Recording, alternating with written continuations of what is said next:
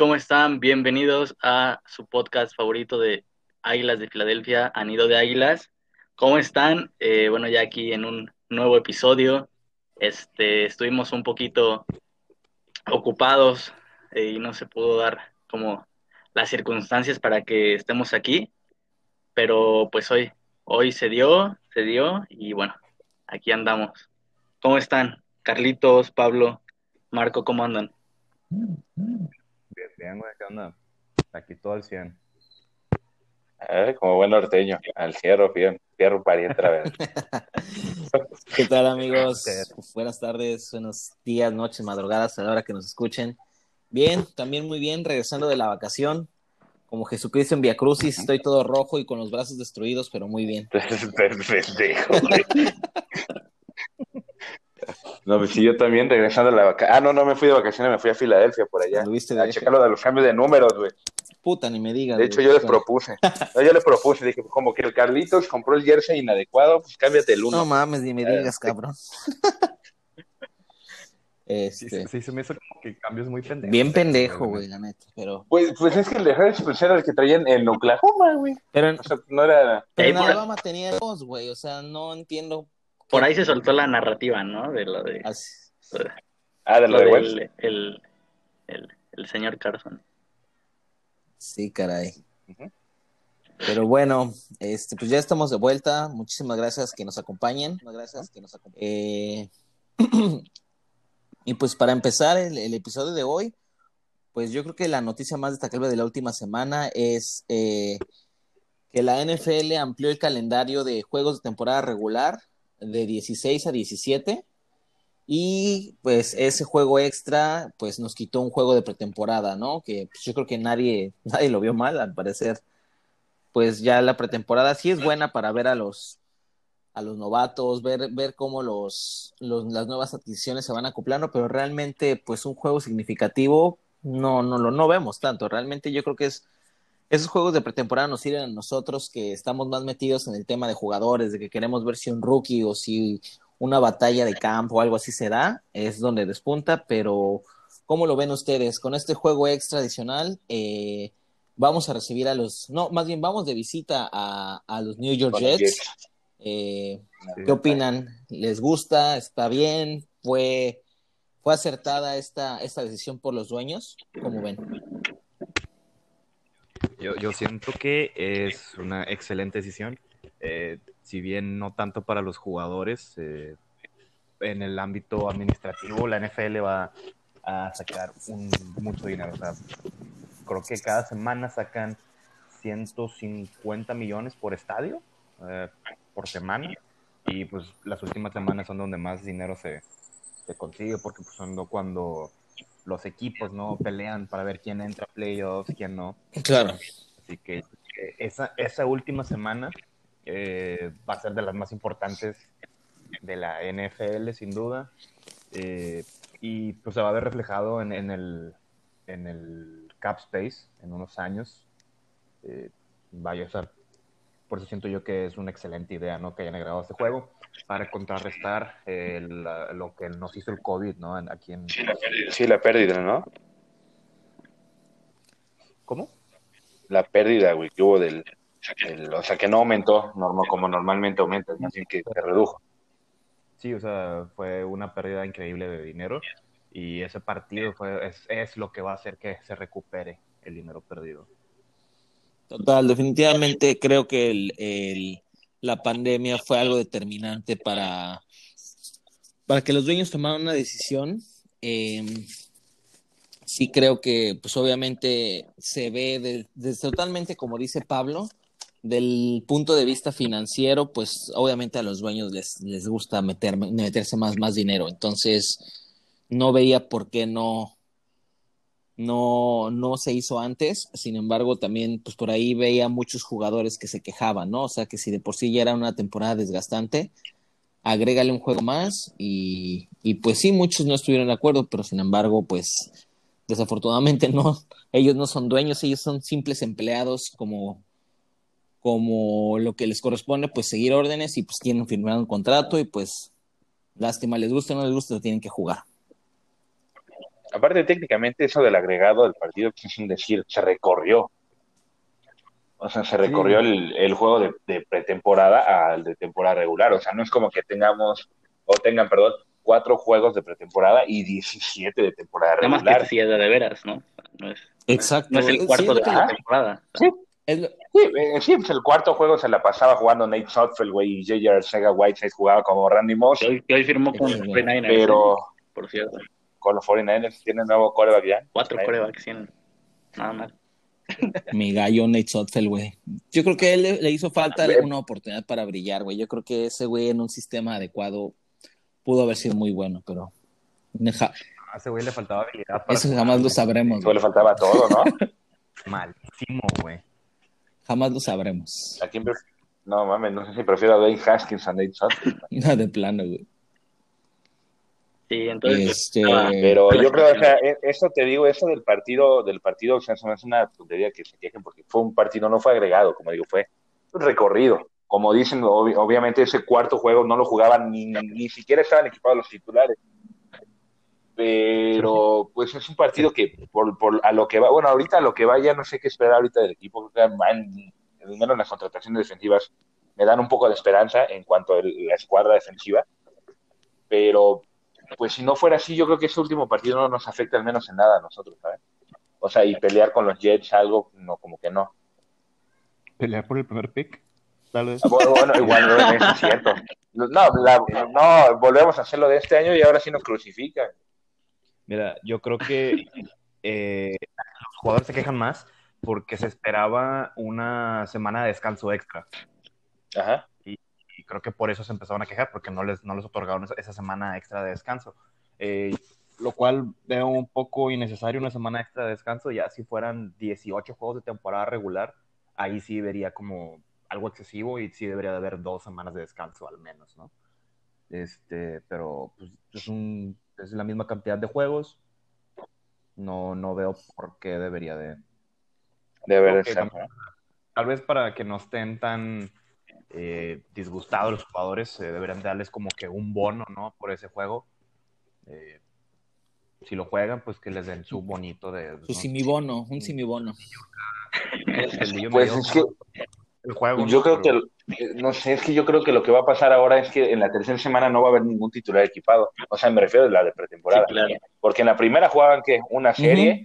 La, según yo, la tercera semana era donde más La jugaban los sí que titulares. se echaban este un cuarto. Que ¿no? jugaba medio tiempo, ¿no? Hasta luego ahí, ahí había unos que aguantaban medio Ajá. tiempo. Yo creo que Ahora lo que va a pasar es que no, no van a jugar el tercer, el tercer partido. O sea, van a estar todos desequipados los titulares. no van a pasar ese ese famoso tercer este partido segundo? al segundo, yo creo. Sí. Ujú. Y yo también coincido en eso.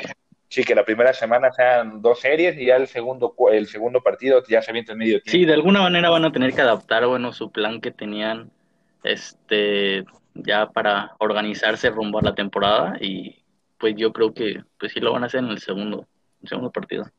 Y la verdad no es como que la pretemporada sea algo muy importante, güey. O sea, Pues, eso simplemente. para, para que- los novatos. Es para ir calentando también motores, también no vas, como, no vas a empezar luego, luego el Si yo fuera, primer si yo fuera Pero- novato, no sé, si yo fuera novato, tal vez temporadas- me molestaría, güey.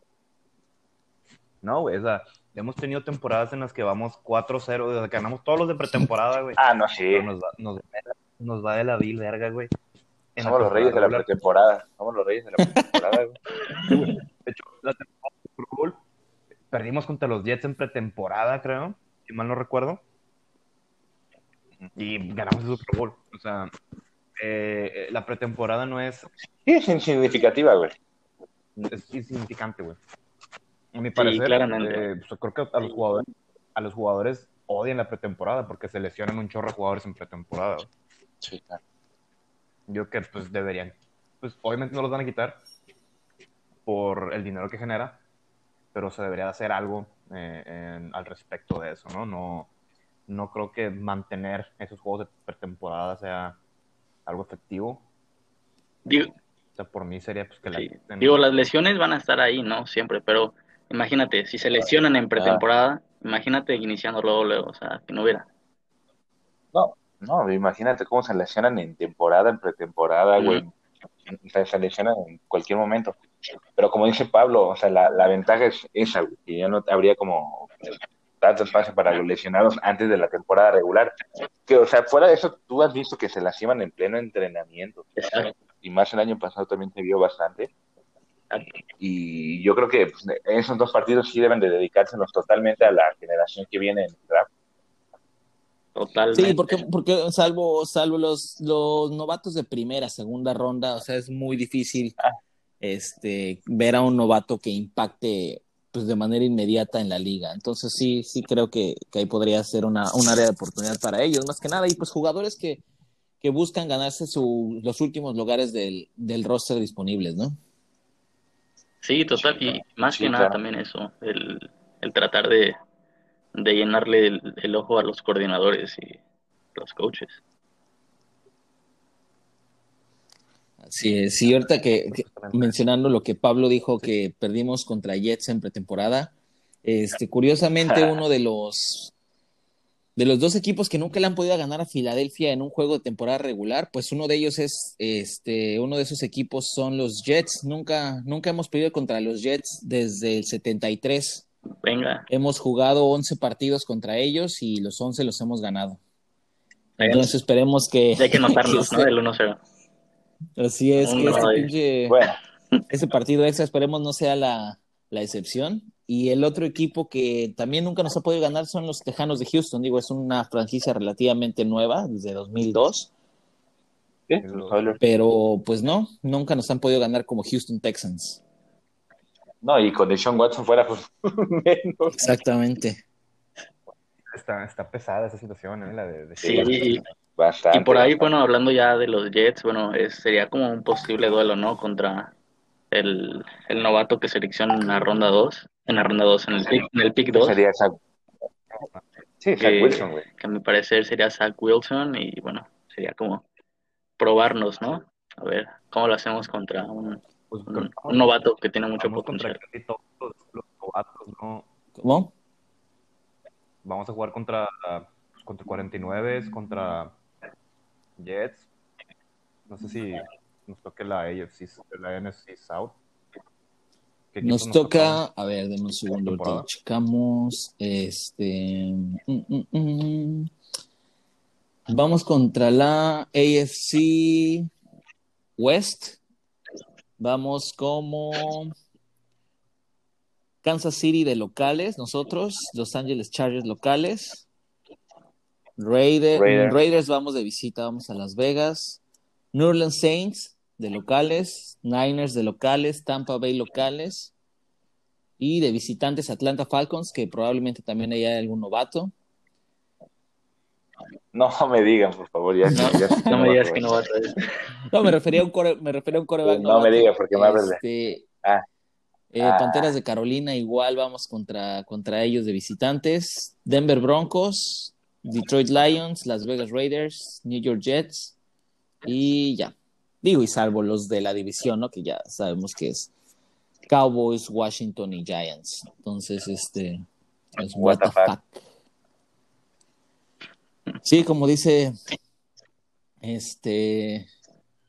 Sí, de perdido como con cuatro corebacks novatos. Sí. y Kyle Pitts. Kyle Pitts. Con nosotros Alguna vez nos, tocará contra él, bro. Nada, mames, Eric Wilson, güey. Le va a hacer los mandados a Eric Wilson, vas a ver. Yo confío, muy, confío mucho. Hablando de esa contratación, ¿qué les parece la contratación? Bueno, la de Jordan Howard, creo que pues, Ah. para, para banquillo, ¿no? para darle aire a, a, Miles Sanders. Que no es malo, o sea, es muy buen running back, un power running back, creo, Entre tackles creo que es muy bueno. Creo que um, la, la situación aquí con Jordan Howard es que en el esquema de Nick Siriani es, son súper importantes los, los, los, los running backs. Eh, ya lo vimos el año pasado con Colts, que por ahí este le daban un partido el balón a Jonathan Taylor, luego lo, lo, se lo daban a, Jordan, Jordan Wilkins, luego por ahí a lo mejor en el, en el draft estaría bien pues tomar a un, a un novato que pueda ahí medio cumplir el rol de Naim Hines y pues creo que pues por ahí va la cosa, creo que es un jugador que es como para darle descanso pues a Miles Sanders.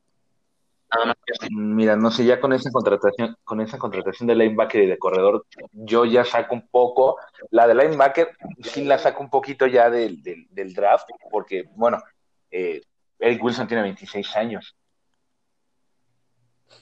Sí, o sea, y el potencial que- pues está.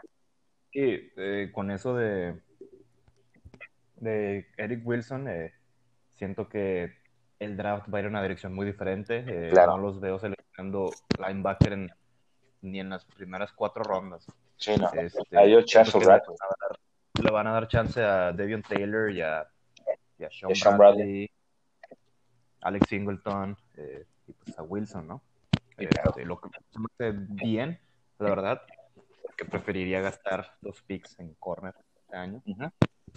Sí, que es la, la principal falencia de Sí, porque ya ni con corredor, o sea, ya, ya, ten- ya tendrías tres corredores, cuatro con Adrian Killings, pues, de banquillo. Pero yo creo que Adrian Killings va igual, va a ser es, algo fluctuante entre la escuadra de prácticas y el roster. Realmente no creo que, Sí, que se Ajá. quede.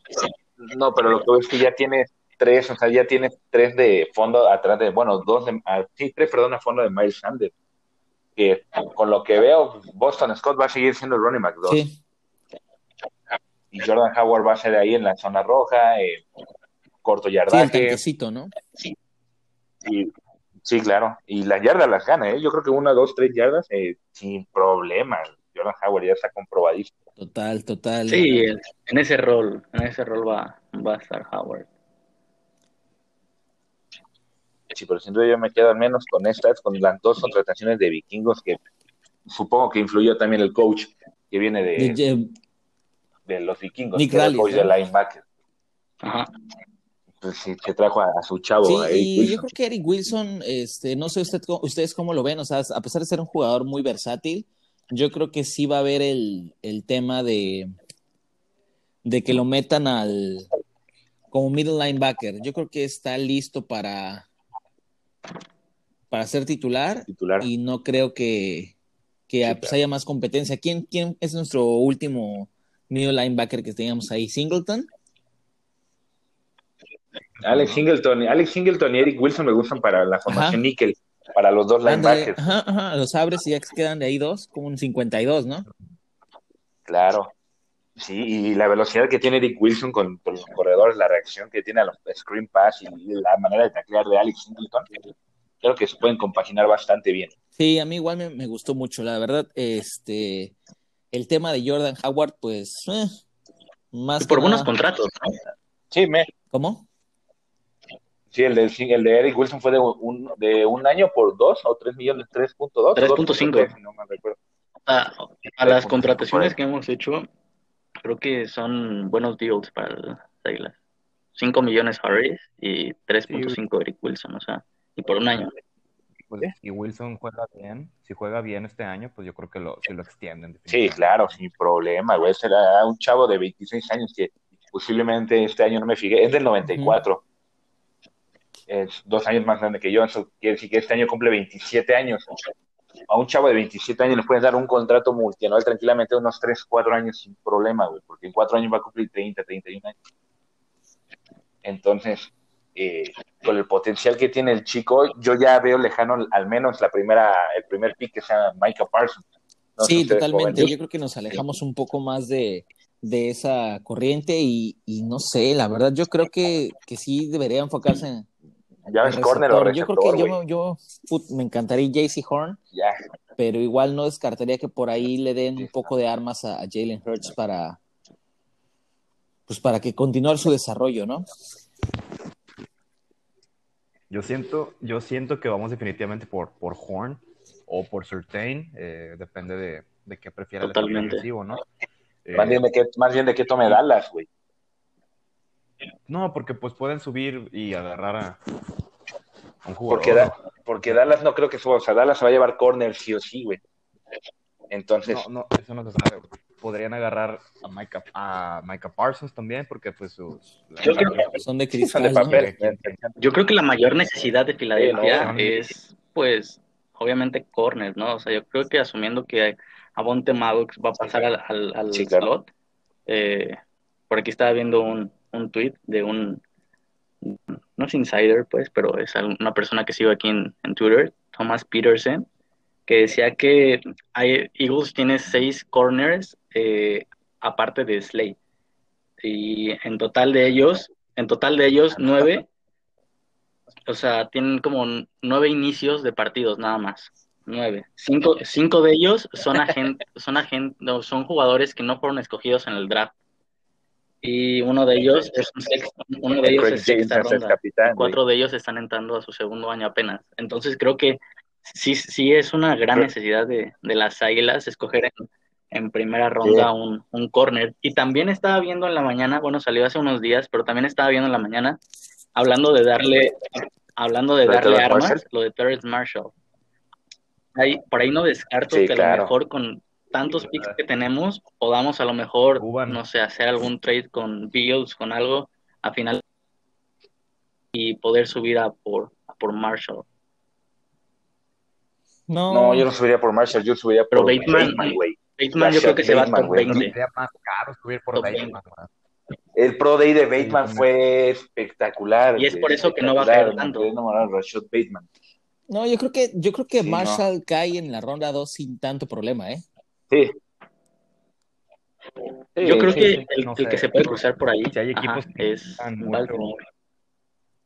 Los Ravens. Baltimore, sí. sí. Sí, pero justo lo que decíamos el, el, el, podcast pasado, Baltimore este, pues agarró a. Acaba de contratar un receptor a Sammy Watkins, ¿no? Me parece. Entonces, pues por ahí igual. Pues sí, pero. Podría cambiarles un poco el, draft board, ¿no? Digo, esperemos, así es. Panorama. No creo, güey. Tenías, tenías la peor ofensiva de, de aérea. Es que no tienen a nadie, güey. Solo Hollywood Brown, güey. Y Willie Smith es horrible, güey. Ah, tienen a Devin Doverney, que no se vio tan mal y está joven. Bueno, sí, también tiene en cuenta que... Pero... Sí, pero los... Special Teamers, ese güey. Sí, pero otro, yo creo que receptor sí, pero yo creo que con la primera sí se pueden llevar a Rashad Bateman. No, no lo veo como por qué también. Y esa segunda siendo una de sus principales necesidades que yo creo, al que parece en Ravens, en su mayor eh, prioridad un receptor, porque se vio que Lamar no tiene, bueno, por si no lanza y no tiene a quién lanzarle, entonces, por ahí Rashad Bateman se, se va y Terrence Marshall sí cae. Sí, yo no, yo no, vería así como que tan conveniente subir a la primera ronda, agarrar a Marshall. Yo creo que sí nos cae en segunda ronda. Sí, sería muy agresivo ir por Marshall en la primera ronda. Así es. Pero pues si, si les gusta un jugador, güey, yo creo que pues está como que en ese como en el limbo, ¿no? De si se va de primera o, o calla nuestro pick en segunda, pues yo creo que se van a ir por la segura y subir un poco, güey, para seleccionarlo. ¿Sí crees que van a subir a, por tantito por Terrence Marshall? Yo creo que sí. ¿Y crees que valga la pena? Yo vi un poco su Pro Day y eh, no, no, no fue lo que esperaba. Yo esperaba un poco más. El tamaño sí lo tiene. La velocidad también. Por ahí se le tuvo uno que otro drop, fue lo que no, no me encantó tanto. En segunda ronda, ¿qué otro, qué otro receptor tenemos, este, Pablo? También puede estar eh, Amon Shane Brown, güey. Más slot, ¿no? Brown, pero la verdad, eh, bueno, sí, yo creo que es él en tercera, ¿no? Él, también podría ser exterior, güey, la verdad. Este, y pues me gustan mucho sus habilidades para correr las rutas, corre muy bien sus rutas y siento que eso es esencial para lo que necesitamos, güey. Oye, Pablo, ¿y el Aja Moore en segunda ronda? Ah, muy pequeño, ¿no? Eh, pues sí, o sea, lo que, lo que es, lo que son los Moore, eh, el Elijah Moore y Rondell Moore, eh, corren muy bien sus rutas. Sí, pero... que, bueno, Rondell Moore, Moore se lesiona demasiado y para su tamaño es un no rotundo. Rondell Moore también es muy pequeño. Digo, Elijah Moore también es muy pequeño.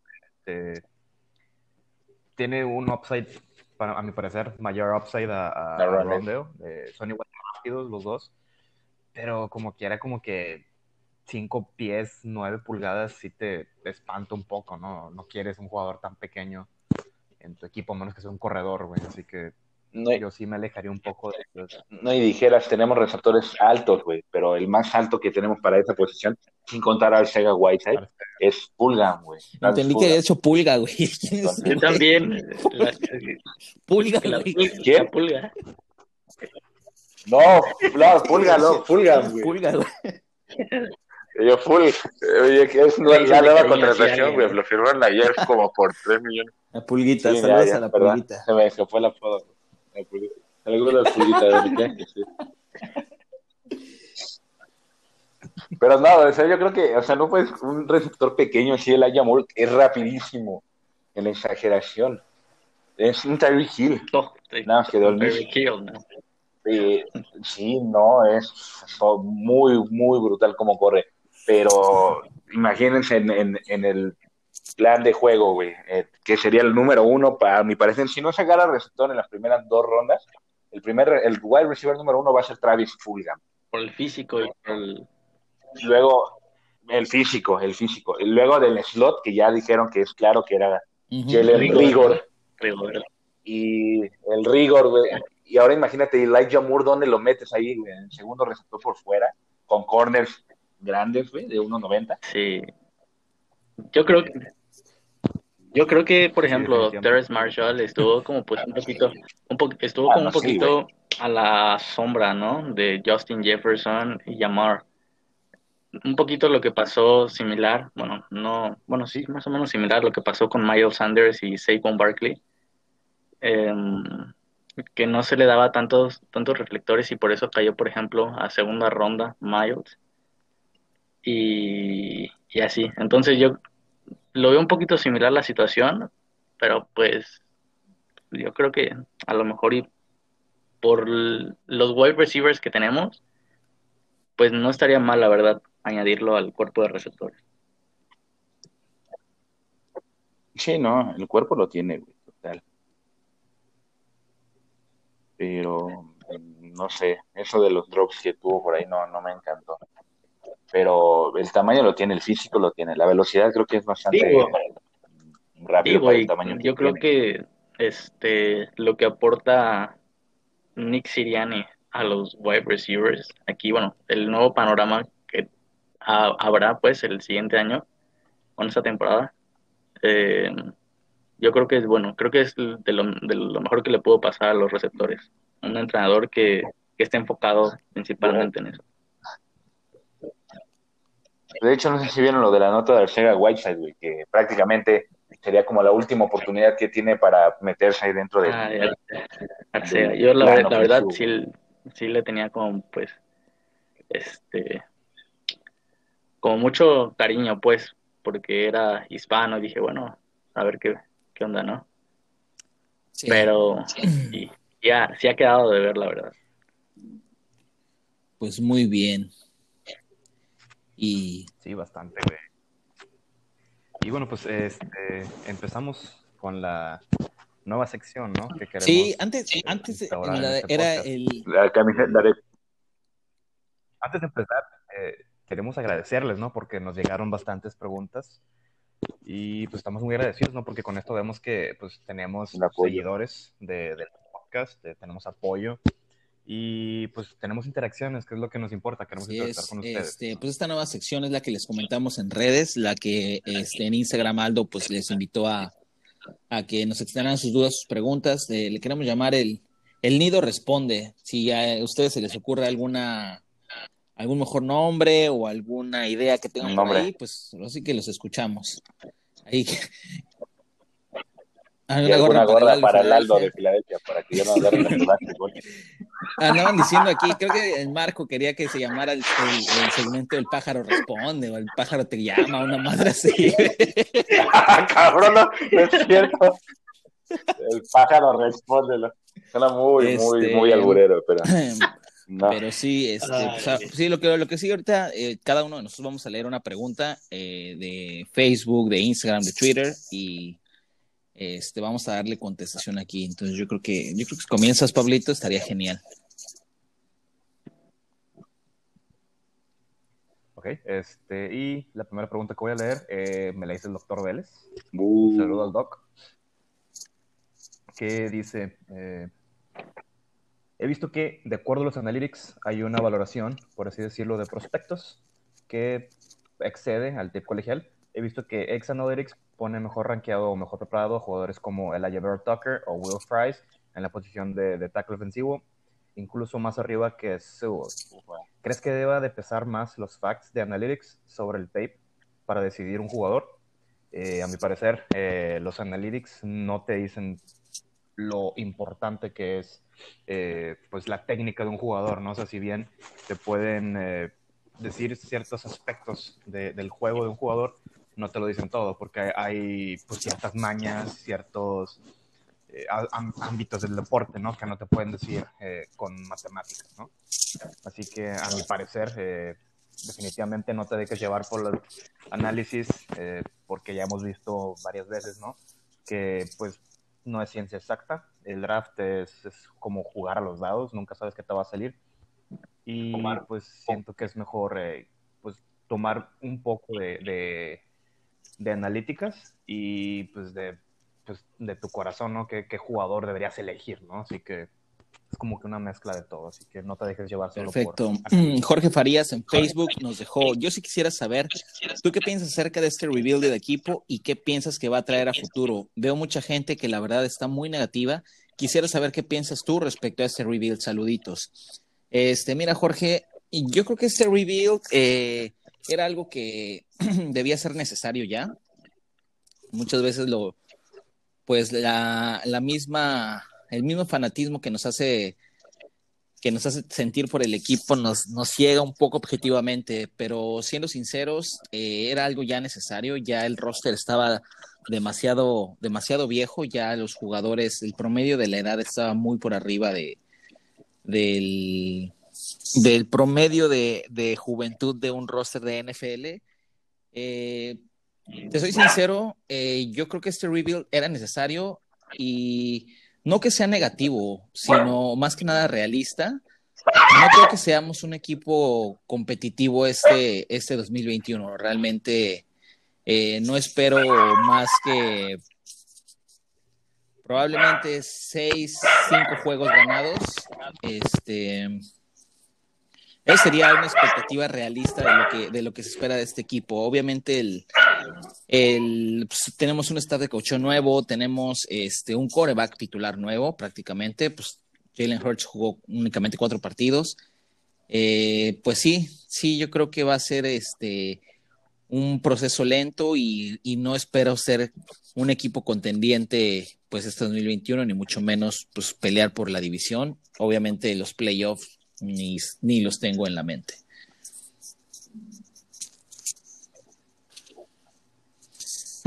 la verdad, Igual le puso un poco de, generoso, ¿no? Para de equipo, corazón. ¿no? Pero sí. Eh, porque la verdad, yo creo que pues a Falcons tal vez sí les ganamos. Eh, Carolina también es un posible. Giants. Definitivamente le ganamos. Al, a perdón, Jets, ¿no? Pero a los gigantes, a los, tal vez, güey, o sea, depende de cómo draften este año. Eh, pues tal vez cuatro juegos ya, y tal vez le ganamos uno a los gigantes, pero se ve difícil con el equipo que se armaron. Más realista. Cuatro es más realista. ¿Cuatro juegos, güey, neta? Nah, yo le, yo, le, yo le, veo unos cinco. Es que yo, sí. No, no tanto. Sí, yo sí le veo cinco o seis, güey. Sí, o sea. No sé, esa, esta defensiva me está dando muchas, muchas esperanzas, güey. Y que el draft venga y ahora sí cargado un poco del lado defensivo. Me sí, por ejemplo, bueno, más. yo a, Tampa ni de pedo le ganamos, güey. A, al. Pues a Brady siempre le hemos ganado. Cuando jugó Sam Bradford con Pats, que Pats fue la temporada que llegó al Super Bowl, se les ganó y teníamos a Sam Bradford, a Kiko Alonso, a Jordan sí, Matthews. pero vos sabés la defensa que. Es, es lo que ve, lo sea, que me los gusta. Los 22 titulares regresan, güey. O sea. Mm. No es nada más. O sea, no es Brady, ¿sabes? Bueno, es como que. El pinche. Todo en general. nah, Todos en general. Sí, la Monte David, Devin White. Winfield. Uh -huh, uh. Doug Barrett. Sí. Carlton Davis. Ah, Sí. Dale, Alito, vete la otra. Otra pregunta que nos dejaron aquí es, ¿qué se espera de la línea ofensiva sabiendo que sus miembros tienen la mayoría de más de 30 años? Pues bueno, aquí este, sacamos un promedio de edad en el cual eh, concluimos, bueno, dimos la cuenta de que el promedio es de 27 años. Mailata tiene 24 años, Dillard 25, Isaac Sumalo 27, Herbig 22, Kelsey 33, Brooks 31, Jake Driscoll 24 y Lane Johnson 30.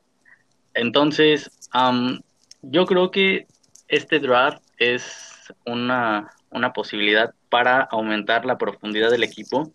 Yo a Kelsey quizás le veo esta y a lo mejor otra temporada más. Brooks, veremos qué pasa con su recuperación de lo del tendón de Aquiles. Lane Johnson, este, bueno, me parece que ya iba bien su recuperación, si no es que ya está bien. Y bueno, creo que este posiblemente los titulares ya estén en el equipo y en el draft solamente se vaya a apuntalar eh, la, la, posición. Entonces, este, creo que hay el suficiente talento para seleccionar y para eh, pensar en posibles reemplazos eh, para la línea ofensiva titular en, los siguientes años. Entonces, bueno, este, pues esa sería nuestra respuesta. Sí, porque fíjate que yo veo ahí en esa pregunta, yo veo que Mailata puede jugar en cualquier parte de la línea, ya lo demostró. O sea, Jordan Mailata ahí tiene. igual. Sí, Jake Driscoll, Jack Driscoll igual. Y no se olviden de la primera selección de Andre Diller, que es un tackle izquierdo natural. Entonces, pues por ahí creo que la profundidad y la edad eh, no, no conlleva tanto el físico de Brandon Brooks, no parece de 30. O sea, es, ni, ni, ni parece Brandon Brooks. tiene un físico prácticamente. brutal. Entonces, nada, y estando sanos, a mi parecer, que creo que tal vez van a coincidir conmigo, que la línea sí, totalmente. sanos todos. Sí, sí, sí. Ah, sí, sin duda. Bueno, ojalá y con este cambio de, de, ¿cómo se dice? De, entrenamiento y todo eso no se lesionen tanto. ahí les va la otra pregunta. Eh, ¿El nuevo staff sabrá explotar a Miles Sanders o seguirá mendigando la bola? Y pues bueno, aquí sacamos lo, lo, que es el porcentaje de cómo fue usado Austin Eckler, que es el, bueno, el coach, el coordinador ofensivo que viene de Los Ángeles. Y Austin Eckler tuvo el 62% de snaps. Eso que, vaya, pues es más de la, de la mitad, de la media, vaya. Yo creo que Miles, el Miles Sanders tuvo, perdón, el 62% y 13 puntos de, de, de, por acarreo, perdón, por acarreo, por intento de... Ay, se me fue el pedo. Bueno, tiene, tiene aquí una media, güey, de 13.7. Y intentos, intentos de acarreo, ajá. Asimismo, yo creo que eh, va a ser, eh, tienen que usarlo de manera correcta, porque va a ser el que le baje la carga a Jalen Hurts.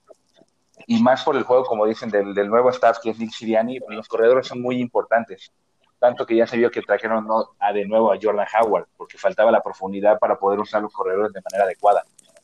Y creo yo que Miles Sanders es un tipo de corredor como Nahim Hines o como Jonathan Taylor, ¿sabes? Que puede, puede recibir creo que Miles Sanders, Miles, Sanders creo que para mí es un corredor que tiene que estar ahí primera, segunda y tercera oportunidad para poder sí, sin duda. Creo que, creo que, por ejemplo, pues Miles Sanders, lo, mencionaste, Marquito, ¿no? Es como el mismo prototipo que Austin Eckler, ¿no? es como un corredor que sabe atrapar la bola, ¿no? Y yo creo que del, bueno, de los, del promedio de los partidos que jugó, porque ya sabemos que se perdió varias semanas, de las 5 a la 11, la temporada pasada. Pues sí, yo creo que de ese 45 casi por ciento de lo de Miles Sanders, este, se puede acercar un poquito como al 59, 58% de, de snaps por ahí de, de este, en, los partidos, porque bueno, ya sabemos que este, también a, a Sirian como lo mencionamos, le gusta rotar un poquito los, los running backs, pero yo creo que Miles Sanders es un, es un corredor que tiene que ser caballo de batalla. Sí, tiene que ser la pieza clave total, darle 18, 19, 20 carreras por juego para que él pueda, explotar también esa versatilidad que él tiene. así como jugarlo más en los halfback no wheel y tenemos todo ese rollo. Ahora que no tenemos a Deuce Staley, no, no creo que vaya a haber tanta rotación de, de corredores, la, la verdad, güey. No, bueno, se le comenta- el, creo que lo mejor que pueden hacer es darle la- el balón a Miles Sanders, güey. 20, 20, te- unos 20 toques, güey, por partido. Promediando 5 o 6 yardas por carrera, creo que sería bastante bueno para él y para el equipo, claro, para bajarle ahí la presión a Jalen Hurts, que va a traer mucha sobre su espalda. Eh, pues dale tú, Ok, Pablo. eh, ¿Quién sigue para preguntar? Dale, dale. Ya, sí, con cadenita. Como, como tengo todas aquí las preguntas escritas, tengo que ver cuáles eran las mías. ¿Cómo se, La del perreo. Jiménez nos dice vía Twitter, ¿cómo se perrea? No, no, no. No, fue Benja, güey. Fue Benja, fue Benja. Ok, eh, Rogelio Cortés pregunta. eh, bueno, dice, mi pregunta sería, en segunda ronda, ¿qué wide receiver se podría tener? Ya que se puede tener un linebacker en primera. En primera no creo que tengamos linebacker, Sí. lo dudo demasiado. Nunca se ha, este, pues, como que apreciado esa, esa posición, la verdad, en, en Filadelfia. Y pues wide receivers en segunda hay eh, de montón. Ya hemos mencionado a Terrace Marshall, que muy probablemente sí caiga a la segunda. Está este chavo de, de ¿cómo se llama? De, de los Gators, que es Tony, que hace más probable que se vaya en primera ronda, finales, pero en una de esas termina cayendo. Eh, los Moore, que tampoco son malos, eh, pero yo me alejaría de ellos eh, lo más posible. Y qué otro chavo, a ver, esperen. Eh, déjame me acuerdo de este carnal Tyrell Williams que era uno también. de. No, Terry Williams no lo veo, lo veo más como cuarta ronda. A Terrell Williams. Eh, Brown de Carolina. También es muy bueno. De, yo lo veo como segunda, a finales de la segunda. Eh, principios de la tercera. Amon Russell Brown también podría caer a segunda, bueno, tuviera segunda ronda, yo lo veo en tercera ronda, pero muchos lo ven como, como prospecto de segunda. Y esos básicamente son mis, mis tops, ¿no? De- de Bien, de este Domingo García en Facebook nos pregunta, ¿cuándo podremos ver los frutos de esta off-season? Este, yo creo que todos los cambios como tal, el probablemente el- esta temporada pues va a ser una temporada de acoplarse, de acoplamiento, de, de integrar todo el sistema ofensivo, establecer la ofensa, este, que se acoplen los, los staff de cocheos, pues prácticamente fue un rebuild total. Y algo, eh, algo realista sería probablemente en 2022, 2022 domingo, sería un, este, un, buen, un buen parámetro, un buen año para determinar si todos los cambios que, que se están haciendo ahorita eh, efectivamente tuvieron, pues valieron la pena, ¿no? También pues, hay que recordar que pues el, el común denominador de una draft class es para, para evaluarla y para tener resultados es eh, aproximadamente tres años. Pero en este caso, pues debido a tu pregunta, eh, yo entendí que como que todos los cambios en cuanto a staff, en cuanto a este sistema, coreback y demás, eh, yo creo que algo, algo realista sería ver los resultados hasta 2022, temporada 2022. Aquí otra de las preguntas que, que nos dejan, eh, nos dicen quién será el corner número dos. Y yo creo que, bueno, que por ejemplo, ante lo de Dory Jackson y que no se ha visto que tengan interés alguno en contratar a alguien de la agencia libre, creo que la respuesta eh, la conoceremos en el draft. Eh, creo que ahí está la, la clave. ¿Quién estará al lado de Darius Slay? Creo que esa selección va a estar, ese jugador va a estar en alguna selección del, del draft que viene en este año. sí, de hecho. Juan Carlos, Juan Carlos Cuerno. Horn.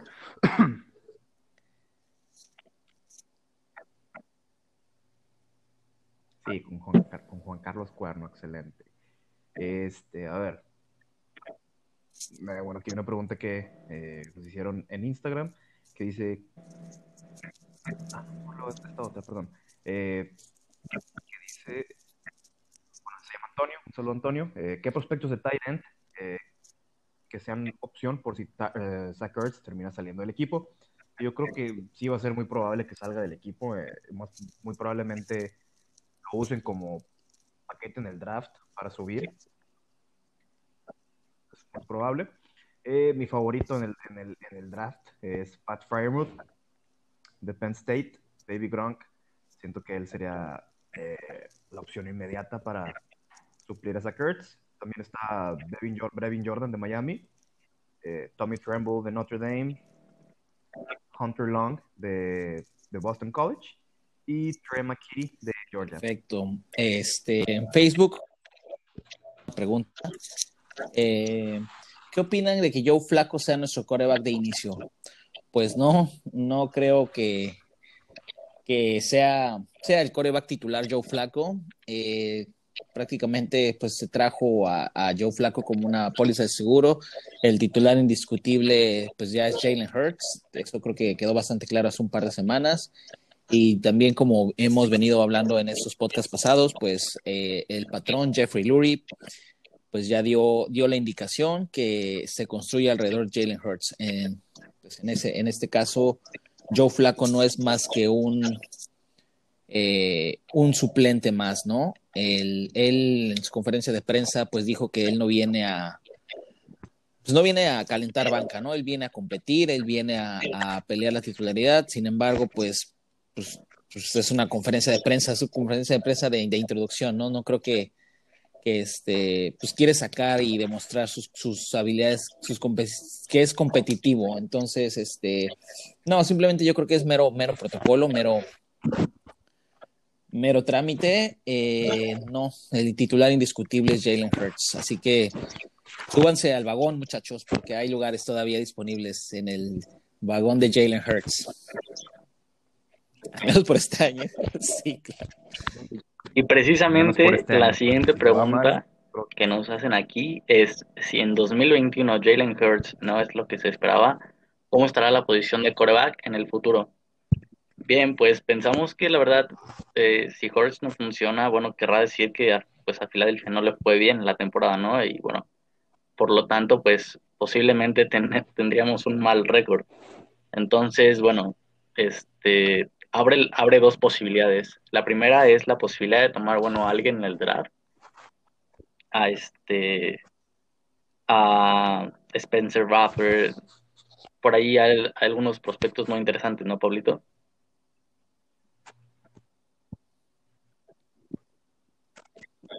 Sí, sí, está el de North Carolina, que definitivamente que Sa- Sam Howell es mi favorito del próximo draft. Sí, y bueno, la otra pero posibilidad creo que, una- creo una que es, buena, bueno, el, el seguirse de largo, ¿no? Con Jalen Hurts y no nada más eh, el que esta temporada es a ver si pega o no, a ver si chicle y pega, ¿no? Sino yo creo que es este, es también la posibilidad de, de poder darle otras temporadas u otra temporada más aparte de la que viene a Jalen Hurts. ¿Cómo ves, Marquito? muy bien, güey. Muy bien, muy bien. ¿Cuál? A ver, Sí, perdón, perdón, chicos, perdón, chicos. A ver, entonces estabas diciendo de Hurts, ¿verdad? Sí, ¿cómo, ¿cómo estaría la posición si no es lo que se esperaba? Estábamos diciendo de la posibilidad de poder tomar a alguien en el siguiente draft, este, que te gusta mucho, ¿quién? Spencer, ¿no? Spencer Rattler, güey. Es mi becerro del 2022. Exactamente. ¿Y el tuyo quién es, Pablo? Es Lovis, ¿no?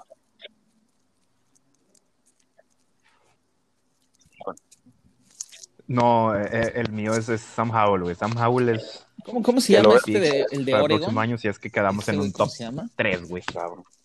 Mm, a ver, dame un chance, igual y, igual y lo soñé. perdón, perdón, sigan, sigan, chicos.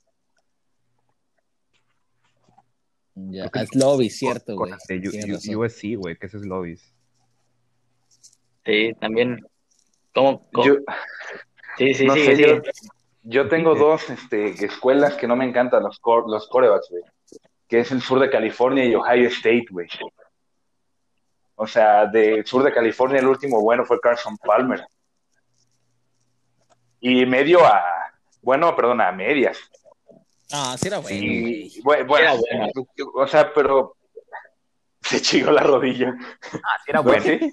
Que se chingó la rodilla. Pero- se, la, y de Ohio- se la chingaron, y de- güey, no se chingó. Sí, ¿no? Y yo, pero o sea, ese es del sur de Sí, sí. California ni Ohio State, güey. Para mí, por ejemplo, el petardo este draft, para mí es Justin Fields. Sí, también a mí me Mm. huele a voz, güey. No, güey. No, güey, no, no. No, yo creo que. Yo creo que Fields va, va a rifar, güey. No, güey, que- no, no, que no, que no huele- puedes confiar, güey, en, un, en una no, escuela de Ohio State que no ha dado ningún quarterback estos últimos años, güey.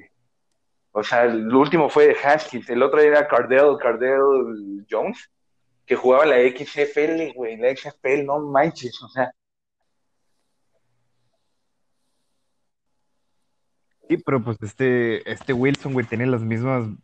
Tiene el mismo de que draft profile que Darnold. Otro- otro de Darnold, USC, es correcto. Ya hemos visto que Ahí es sí, ahí sí no con lo de Darnold, ¿no? ¿eh? Este. ay, güey. No, no, es que el, el, la situación, o sea, también el contexto. Mm, No creo que nadie esté, sea capaz de jugar bien con Adam Gaze y con el talento que tenían los Jets. Sí, yo creo que, Mm. que en Carolina va, va, va a irle un poco mejor que en Nueva York, la verdad. Sí, no como tal boss, pero pues tiene, pues, tiene habilidades, ¿no? Por algo fue top 5, me parece, ¿no? No güey, no. ¿Cómo, cómo? veremos, para- veremos en California, en California, Un bust. Carolina. No, sí, esperemos que ninguno de los que nos escuchen haya sido egresado del sur de California o de Ohio State. Y, que, haya- y, que haya, si- y que haya sido coreback, porque no, de verdad son muy malos esos corebacks de esas dos universidades. A mi parecer, digo, a mi parecer, y por la, pues, vaya, por el recorrido que tienen, no, no me dan de qué hablar, güey. Carson Palmer, digo, nada más. Matt Barkley también muy malo, güey. O sea, Ay, no mames, Bar Barkley, güey. Mark Sánchez, güey. o sea, Y nuestro o increíble sea creo, Mark creo que han coincidido de conmigo, ¿no? Al menos en lo de, Sí, en lo de total, UCS. Total, Increíble, total, güey. Y de hecho por ahí. No, no, güey. Sí, y yo los de Oklahoma, mira que han salido muy buenos, los güey. quarterbacks de ahí, güey. Bueno, buenos. Sí. Desde Baker Mayfield. De North Dakota. Sí, Sí, bueno. no, yo confío en Jalen Hurts. No diría Pero que bueno, a ver, ahí les va la pregunta. Bueno, ¿Explotarán las habilidades del rigor o seguirán jugándolo igual? Pues yo creo que ahora que se contrató el, al, a Nick Sirianni, que es el coach, el head coach, que básicamente eh, era un coach de receptores, eh, creo que al marcarlo ya que él va a ser un slot, va a tener un papel más importante en cuanto a la ofensiva. Y creo que hemos visto, o sea, él, él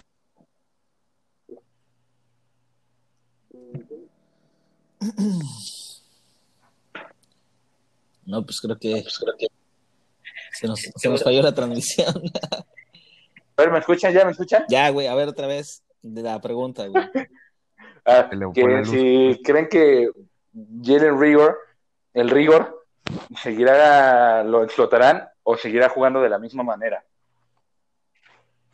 Y la respuesta que yo creo que con la traída de Nick Sirianni y el hecho de que ya lo hayan plantado como tal un slot, creo que eso le abre más las oportunidades a tener un papel más importante dentro de la ofensiva.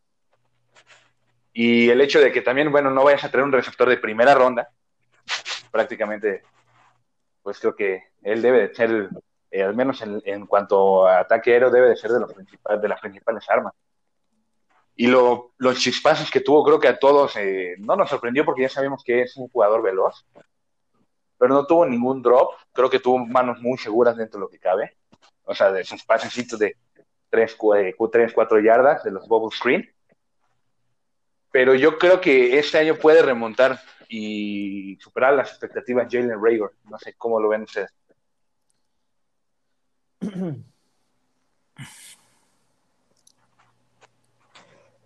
Sí, yo creo que Siriani va a jugar a, la, a las uh, fortalezas del equipo, o sea, de los jugadores. No creo que eh, pues, era un, pro- un problema muy grande con Doug Peterson, güey, desde que estaba en, Kansas City.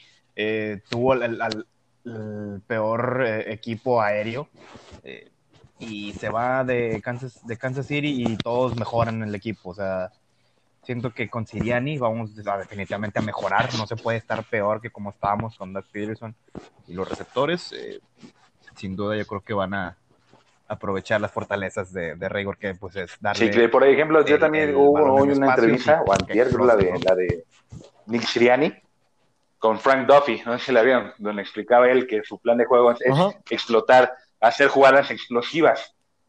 Sí, güey, En- lo vi.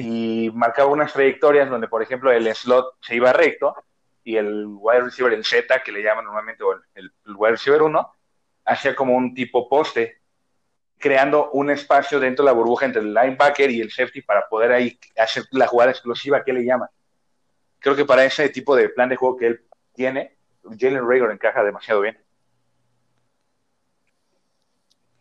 Totalmente. Va a salir el rigor, Sí, aparte ya necesitamos sí, el rigor. Bien. El Rigo es amor. El rigor, sí, claro. Dale, Pablito.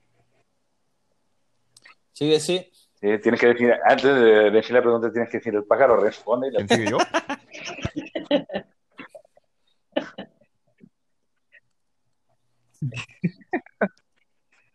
Eh, bueno, eh, ya se me acabaron la- las preguntas de prospectos, eh, así que voy a hacer una eh, pregunta de Eduardo Aldana que dice, ¿será una temporada para ilusionarnos y ser competitivos o simplemente será una temporada de transición para preparar la siguiente a todo poder? Eh, y pues creo que pues, hablo por todos cuando decimos no esperen mucho esta temporada. Eh, con el capital que teníamos eh, para contratar jugadores no se pudo hacer mucho. Tenemos creo que tres contrataciones, pues bajita la mano. Y pues, sí, la verdad yo no, yo no espero tanto de, de este año, eh, o pues espero algo del draft, eso sí. Eh, y ojalá y produzcan esos, esos eh, jóvenes que consigamos este año.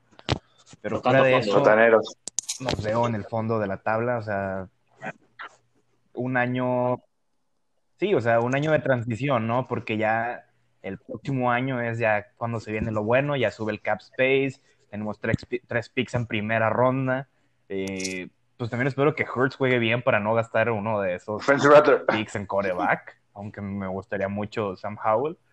Este. También estaría bien, o sea, cualquiera de los dos, fuera o de sea, UCF. que sea como que un coreback de, para el futuro, güey, franquicia. Ahora sí que no hemos tenido un coreback franquicia que nos dure más de dos años, güey, tres años. Y sí, o sea, yo creo que es nada más transición, o sea, hay que ser pacientes eh, porque pues el, pro- el próximo es. año se viene Sí. Yo creo que es para, también para ver lo- lo- los contratos que hubo de un año, si tienen posibilidades de extensión. También ver ese desarrollo güey, que crean ellos. Sí, creo que este año sí es como que para calar a los jugadores, güey. O sea, definitivamente, eh, pues este. ¿Cómo se llama? Joyce Fred, Ay, este Jack defensor. Barnett. ¿Por qué se me olvidan los nombres cuando estoy hablando con ustedes, güey? en el- ah, chinga, No, ganó. no, no, no, este, el de primera ronda. Es- Barnett, Yo- Barnett, Barnett. Sí, güey, no sé por qué se me van los nombres. Reggie White. Se me van los nombres cuando, cuando estoy en el podcast. Siento que este año también es para para ¿no? que, que tiene un contrato pendiente. Ya si, si Barnett no la, no la mueve este año, no creo que lo vayan a extender. Este, pues ya básicamente ¿no? le están pagando 10 millones este año, así que. Pues sí, o sea, nada más transición. Sí, dale, Aldito. Nos queda una que otra, ¿no? De pájaro responde. ¿Lo tengo que decir antes? ¿No? No, si gustas nada más. Nada, la siguiente pregunta es ¿qué expectativas No. podemos tener con nuestro con este No. nuevo head coach y los prospectos del draft? ¿Qué tanto creen que este pueda seguir influenciando ahí este Howie Roseman? Yo creo que yo creo que pues se pueden venir buenas cosas. Por algo este eligieron a Siriani, su filosofía y yo espero una mejora en cuanto a la a la ofensiva eh, significativamente con respecto a la temporada pasada. Bueno, creo que es un poquito fácil poder superar, o sea, mejorar con respecto a la ofensiva de la, del año pasado.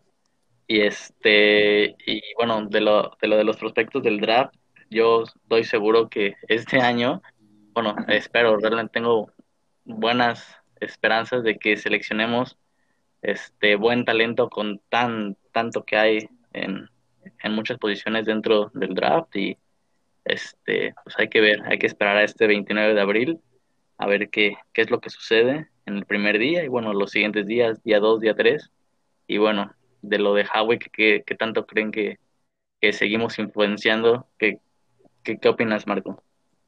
Va a dejar de influenciar hasta que se le corte la cabeza al señor Howie Roseman. Yo creo que más bien hay que pensar si va a influenciar para bien o para mal. Que también de ahí depende si le rueda la cabeza o no. ¿No creen? Sí, pero yo creo, que... es su, su draft para, para limpiarse de, todo pecado, ¿no? O sea, hace un buen draft con que le pega 3, 4 picks. Este, yo creo que sí va, sí va a quedarse un ratito más por acá. Si le damos otro año, ¿no? De 2 millones como a los que acaban de contratar. Ándale. A 10. yo, creo que si, le pega a, a cuatro picks, güey, ya el mejor draft, el mejor draft que hemos tenido. Vamos a poner la vara más, menos alta, güey, con que tenga el, con que tenga el primer pick bueno, güey, ya. Sí, conociendo la afición de Filadelfia, probablemente sí, con que nos dé el primer pick bueno, ya se nos va a olvidar todo por un año. Así somos. Sí, güey.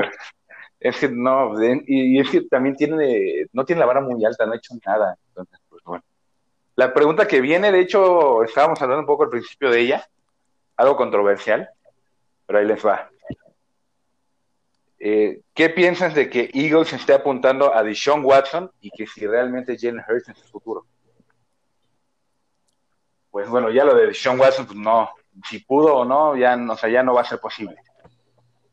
Con los 22 cargos que tiene por acoso sexual, ya.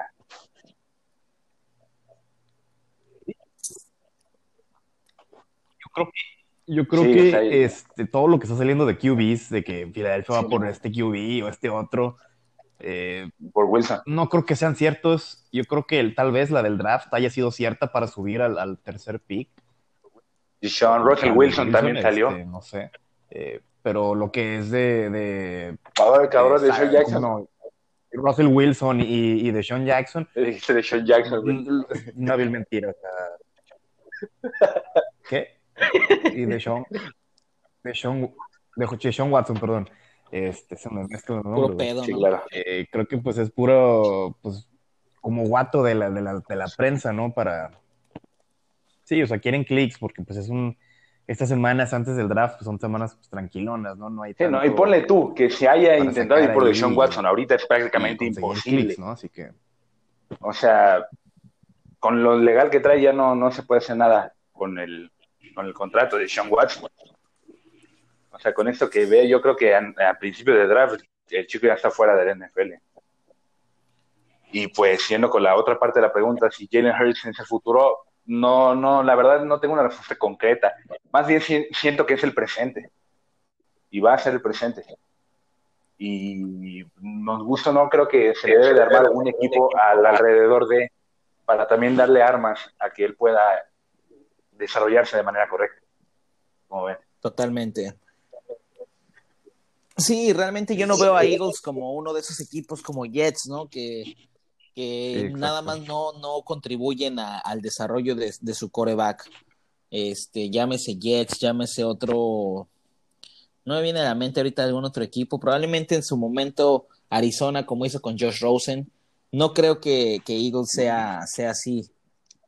Yo creo que sí, el, compromiso y la directriz de Lurie de, pues de construir alrededor de Hertz, sí va en serio, al menos, al menos este año, eh, pues hablando de la pregunta que, nos hicieron, este, pues este año sí vamos todo con él, ¿no? Prácticamente, este, ahora sí que estamos echando toda la carne al asador. En lo personal, a mí me encantaría que el, que el experimento Hertz funcione, este, pero pues si no, como dicen, este, pues das vuelta a la hoja y el próximo draft, pues, pues hay capital para, para armarse de, de, un, de un coreback, ¿no?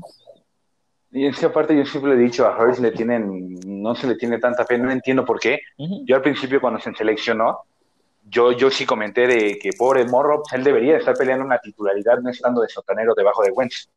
Cosa que pues, no, no pasó, ya sabemos todos que no pasó.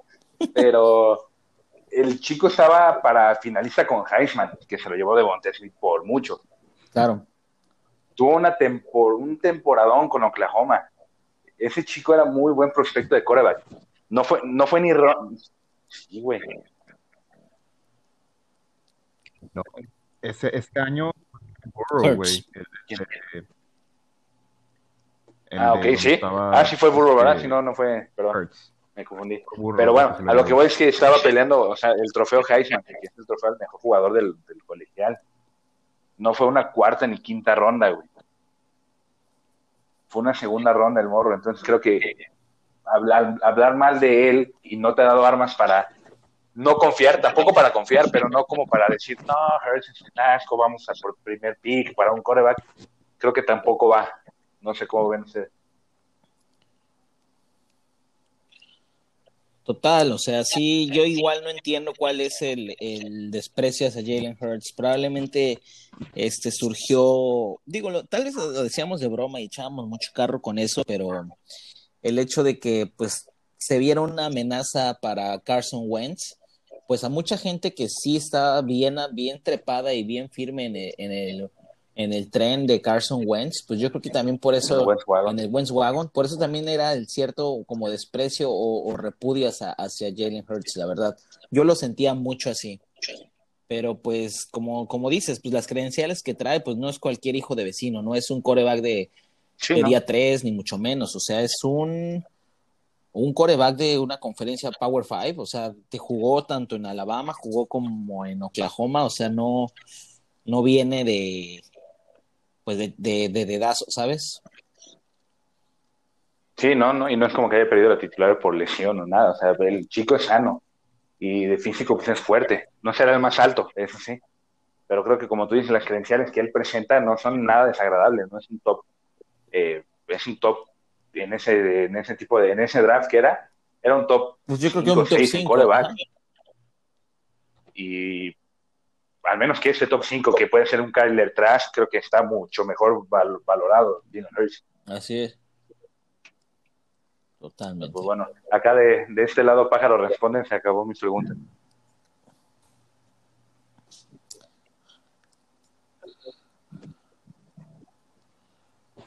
Sí, yo también ya me quedé así, sin eh, preguntas y pues creo que ya sería todo de esa sección. Esperamos que les guste esa sección, esperamos y sigan eh, apoyándonos Así eh, es. esa sección. Y pues Hagan ya para terminar, amigos, y de lo que este, quieran saber, aquí hubo estamos una un nuevo cambio de en de los dorsales de los jersey de pues de bastantes jugadores en el equipo.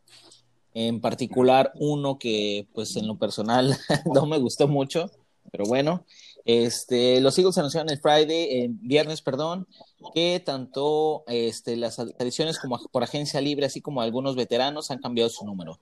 Jalen Hurts uno, el wide receiver Khalil Tate. sin llorar, ¿Cómo? dilo sin llorar, güey. Lo digo sin llorar, se lo prometo. Sí, la El Khalil Tate, el número 6. El quarterback Joe Flacco, el número 7. El punter Arin Sipos, número 8. Wide receiver Kes Watkins, el 16. Safety Andrew Adams, el que viene de los Buccaneers, el 21. de los máquinas. Que traía Jalen Mills. El safety Anthony Harris de Vikings, el 28. 29, 28. 28. Ujú. Ujú. Craig James, el 31. El cornerback Shaquille Taylor, 36. El cerrado Tyree Jackson, el 80. Y el tackle defensivo Javon Hargrave se cambia al 97, que era el de Malik Jackson, ¿no? Según yo. Sí, el de Malik, él, él era el 93. Ajá, exactamente. Este, pues de momento son los cambios que se anunciaron. Y algo interesante que van a hacer este, una de las propuestas para la reunión de, dueños del, del siguiente mes de mayo es que los tanto los defensive backs, linebackers, corredores, tight ends y wide receivers puedan usar un eh, dígito de, o sea, números en sus jerseys de un dígito. Eh, no sé qué ustedes, Sí, como es en el como colegial. colegial, exactamente. No sé ustedes qué opinen de esto. ¿Les agradaría? Se me hace como muy colegial. Estaría bien. Yo la neta sí lo veo muy chido esto. güey. Se me hace muy chido eso que los Sí, prácticamente no habría como muchos cambios de, de colegial. jersey, ¿sabes? Como del 2 al 1. Claro, qué puta madre, yo sé. Güey, te lo juro que a mí me iba a pasar igual que a ti, porque yo cuando pedí mi jersey, yo iba a pedir el de Jenny Hurts. Pero luego, dentro de mi, de mi cabeza, dije, no, ¿qué tal si lo cortan, se quedan con Wentz y mejor pido el de Raygor? Y mira, lo que me salvé, porque Raygor no cambió, y si no también me hubiera dado un infarto. No, pero fíjense que ya este, el, el- donde lo conseguí me dijeron que puede, están viendo si hay forma de, de cambiarlo, o sea que... Sí, porque luego tienen como un seguro, que si el jugador creo que lo cortan o pasa algo así, lo regresas y te pueden dar el original. Pero No bueno, puta triste, madre, güey. sí, cabrón, ni me digas. Pero bueno, chicos. Pues bueno, amigos, este, pues eso ha sido todo por hoy. Les agradecemos mucho que nos hayan escuchado nuevamente. Los invitamos a que nos sigan en nuestras redes sociales. Eh, pues ahí tienen el Instagram, arroba Nido de Águilas Pod. Este, perdón, Nido de Águilas Podcast. En Twitter, Nido, Nido de Águilas Pod. Y en Facebook estamos como Nido de Águilas. Este, les agradeceríamos mucho, nos dejen eh, sus recomendaciones, sus reseñas, nos den, eh, nos califiquen en su plataforma de podcast favorita. Nos ayuda mucho eso, nos da mucha retrospectiva y también que que participen. Hubo muy, hubo muy buena respuesta por parte de ustedes en esta sección de... ¿Era el nido responde? Ay, pájaro Ah, perdón, yo pájaro responde. Este, y pues les agradezco muchísimo. Eh, estamos pendientes y dejo que mis co-hosts se despidan.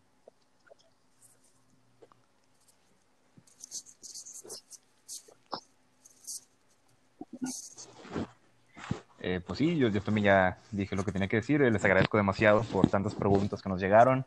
Eh, no, no pensamos que fuera a, fuéramos a recibir tantas, eh, pero nos alegramos. Sí, creo que al final de cuentas, pues eso es para, de nosotros que para ustedes. sean más. Como se dijo en un principio, no somos los profesionales, pero se hace con mucho gusto y cariño para también mantenerlos informados.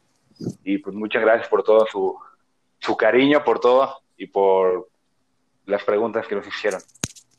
Sí, pues nada, agradecerles por, por haber participado en esta, en esta, en esta dinámica que tendremos eh, semana a semana y pues, pues nada, agradecerles por haber llegado a- hasta este punto del podcast y bueno, pues espero que tengan una linda semana y los, los estaremos escuchando la semana que viene. Los te quiero mucho. Ah, si quiere, si quiere mandarle una gorra a Aldo de Filadelfia, déjale tu código postal, güey. Ándale, dejo mi correo, ¿no? De- deja su OnlyFans. Deja su OnlyFans. Ándale. Déjale ahí, sí, no, lo bueno que imagínate si vives en Tlaxcala, no te encuentran ni a madras. Saludos ahí a la raza Tlaxcala, al Omar. Un fuerte abrazo. A Saludos, Omar. Bien, amigos, cuídense mucho. Bye. Un saludo. Bye bye.